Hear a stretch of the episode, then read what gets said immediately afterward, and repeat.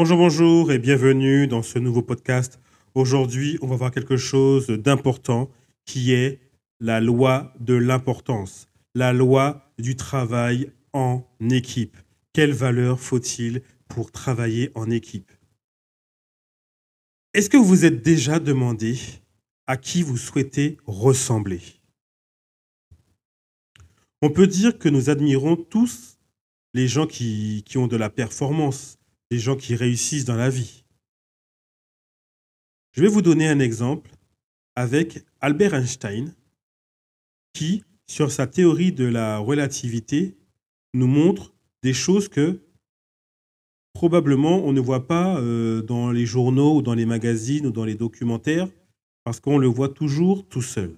Or, il le dit très bien, il dit, je cite, Bien des fois, au cours de ma journée, je réalise à quel point ma vie extérieure et intérieure repose sur le travail de mes confrères, vivants et morts, et à quel point je dois faire des efforts pour rendre tout ce qu'on m'a donné.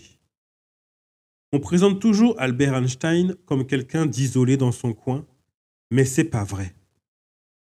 Et si vous creusez un peu le sujet de, de votre héros favori, vous découvrirez que tout, tout ce qu'on dit, soi-disant, sur sa solitude, où il a fait les choses euh, tout seul, serait probablement un mensonge. Il y a un proverbe chinois qui dit ⁇ Derrière un homme capable, il y a toujours un autre ⁇ En vérité, on ne peut rien faire de vraiment seul. C'est ce qu'on appelle la loi de l'importance. Si tu veux faire quelque chose, il te faut premièrement l'idée et ensuite, tu dois chercher des personnes qui ont la même idée que toi. Car c'est ensemble qu'on peut résoudre les problèmes. Seul, tu ne peux en résoudre que très peu. Le problème de notre monde est de tout individualiser et de faire croire aux gens qu'une seule personne est arrivée à faire telle ou telle chose. Or, c'est un gros mensonge. Je vais te donner six raisons pour lesquelles tu ne dois pas être tout seul si tu souhaites avancer. Premièrement, en équipe, on apporte plus de ressources, plus d'idées, plus d'énergie qu'une personne seule. Deuxièmement, en équipe, on optimise les points forts et on minimise les points faibles.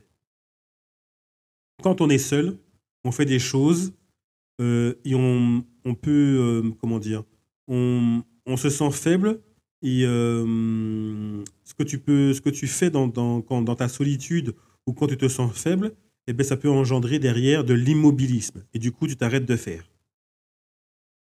Troisième point, en équipe, on partage la fierté des victoires et les responsabilités des échecs. Ça engendre une véritable humilité et une authentique communion.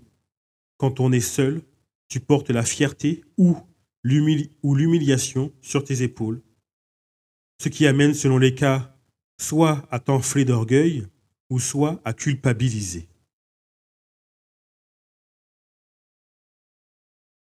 Cinquièmement, en équipe, on est tous responsables quand on atteint l'objectif, alors que lorsqu'on est seul, on ne, rend pas de compte, pas rend compte à personne et on peut changer d'objectif, personne ne nous contrôle.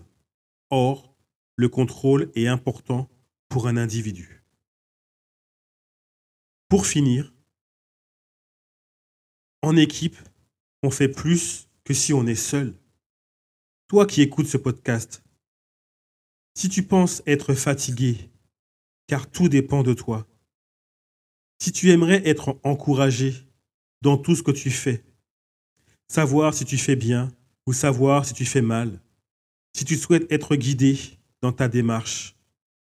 En dessous de cette vidéo, tu as un lien dans, la description où tu peux prendre rendez-vous avec moi et où tu pourras et où on pourra ensemble partager ta problématique et je t'aiderai à trouver la solution.